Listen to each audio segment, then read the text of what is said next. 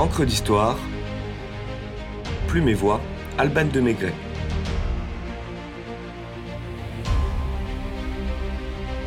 Nadar.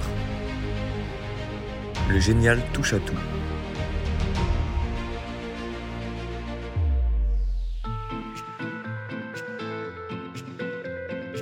Pur produit du 19e siècle, Gaspard Félix Tournachon naît en avril 1820 en plein air romantique.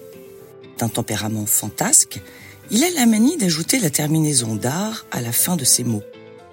Un peu comme le font certains jeunes d'aujourd'hui. Cette fantaisie de langage lui vaut d'être surnommé Tournadar par ses amis. Pseudonyme qu'il raccourcit en Nadar et utilise comme nom d'artiste. Il fréquente la bohème parisienne et l'on voit sa grande silhouette, sa crinière rousse et sa moustache hérissée vagabonder dans les cafés de Saint-Germain-des-Prés et du quartier latin, où l'absinthe coule à flot et les conversations s'enflamment. Il renonce à ses études de médecine à la mort de son père, devant subvenir aux besoins de sa mère et de son jeune frère Adrien. Passionné de littérature et de théâtre, il devient journaliste, dessinateur et caricaturiste dans des petites feuilles. Publié dans la revue comique et le Charivari, Nadar rédige aussi des romans, des nouvelles, des poèmes, des critiques de théâtre, des feuilletons de presse, des portraits littéraires où transpire l'audace et la finesse. À 19 ans, il fonde sa propre revue, le Livre d'Or, dans laquelle collaborent certains de ses amis comme Honoré de Balzac, Honoré Daumier, Alexandre Dumas, Théophile Gautier ou encore Alfred de Vigny. Malgré ses plumes prestigieuses, le succès n'est pas au rendez-vous et Félix doit stopper la publication après quelques numéros seulement. Devenu membre de la Société des gens de lettres, il se consacre plus que jamais à la caricature pour le Charivari et publie son premier roman. En 1848, il s'engage avec son frère et d'autres intellectuels dans la Légion polonaise pour libérer la Pologne du joug prussien. Mais ils sont arrêtés en Allemagne. Refusant le rapatriement proposé gratuitement, c'est à pied qu'il regagne Paris et fait une entrée triomphale au Café de l'Europe, vêtu d'une cape polonaise verte et d'une chapka en astrakhan. Le lendemain, il rencontre Pierre-Jules Hetzel, secrétaire d'État au ministère des Affaires étrangères, à qui il demande de devenir espion. On l'envoie six semaines à Berlin et Danzig, mais il revient sans la moindre information et met un terme définitif à sa carrière d'agent secret. Il est alors embauché au journal Pour Rire, créé par Charles Philippon, où il fait un triomphe. Il prête également sa plume au tintamarre. Grisé par sa réussite, Nadar flambe son argent en voyage et en femme et se voit passer un mois à la prison de Clichy pour dette en 1850. L'année suivante, l'homme de lettres entreprend le grand projet d'un musée des gloires contemporaines. Il envisage de créer quatre planches de très grand format avec les caricatures des grands hommes. La première pour les écrivains et journalistes, la seconde pour le monde du théâtre, la troisième pour les peintres et sculpteurs, et la dernière pour les compositeurs. Il rencontre 250 personnalités et croque leurs portraits. Pourtant, seule la première planche du Panthéon Nadar voit le jour, mais elle confère à l'artiste une notoriété de taille. Nadar, c'est la plus étonnante expression de vitalité, disait de lui Charles Baudelaire. Homme plein de ressources et infatigable, il s'installe en 1854 au 113 rue Saint-Lazare dans un atelier d'artiste qui jouit d'une lumière naturelle. C'est à cette époque qu'il se lance dans la photographie fraîchement inventée. Ses amis Théodore de Banville et Théophile Gautier assurent la promotion du studio, tandis que le tout Paris artistique et intellectuel se rue chez lui pour se faire tirer le portrait.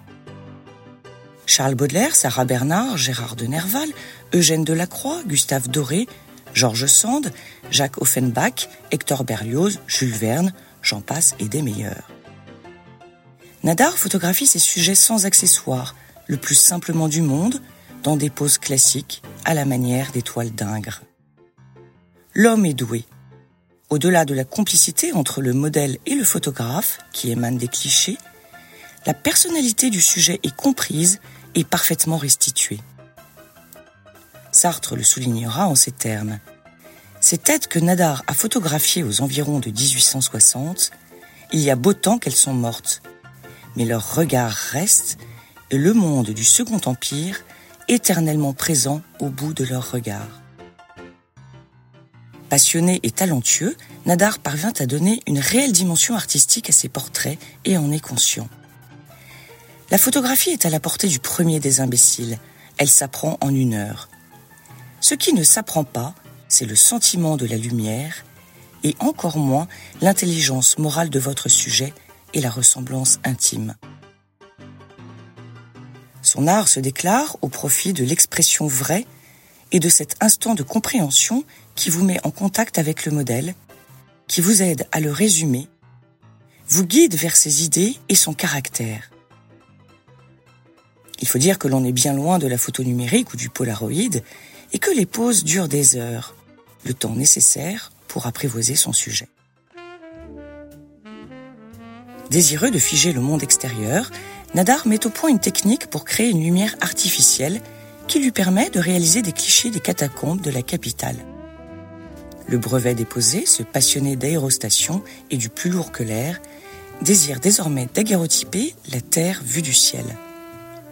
En 1858, il embarque dans un ballon et immortalise le petit bicêtre, ce qui lui donne la paternité de la photographie aérienne et cette phrase légendaire d'Honoré Demier.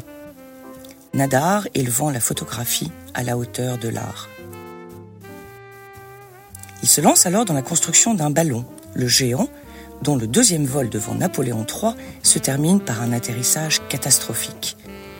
Il s'en sort avec une double fracture et la discréditation du public, même si Victor Hugo le réhabilite dans la presse. De son côté, Jules Verne, inspiré par les aventures de notre génie, utilise l'anagramme de son nom pour son héros Michel Ardan dans son roman De la Terre à la Lune. Pendant le siège de Paris en 1870, Nadar crée une compagnie d'aérostiers militaires qui permet de transporter des hommes, mais aussi de faire passer des microfilms. Il participe d'ailleurs à la fuite de Léon Gambetta pendant la Commune. C'est en effet à bord de l'un des ballons de Félix, l'Armand Barbès, que le ministre de l'Intérieur rejoint Tours pour y organiser la résistance. En 1874, le bon Nadar, comme le surnomment ses amis, prête son atelier du boulevard des Capucines au peintre recalé du salon officiel. C'est donc chez lui qu'est né le terme d'impressionnisme lancé par un journaliste moqueur. L'exposition universelle de 1900 présente une rétrospective orchestrée par son fils Paul de l'œuvre photographique de Tournachon. Très affecté par la mort d'Ernestine en 1909, sa femme qu'il a toujours soutenue, il rend son dernier soupir l'année suivante, à l'âge de 90 ans. Ainsi s'éteint une légende qui se décrivait comme un vrai casse-cou, un touche-à-tout, mal élevé jusqu'à appeler les choses par leur nom, et les gens aussi.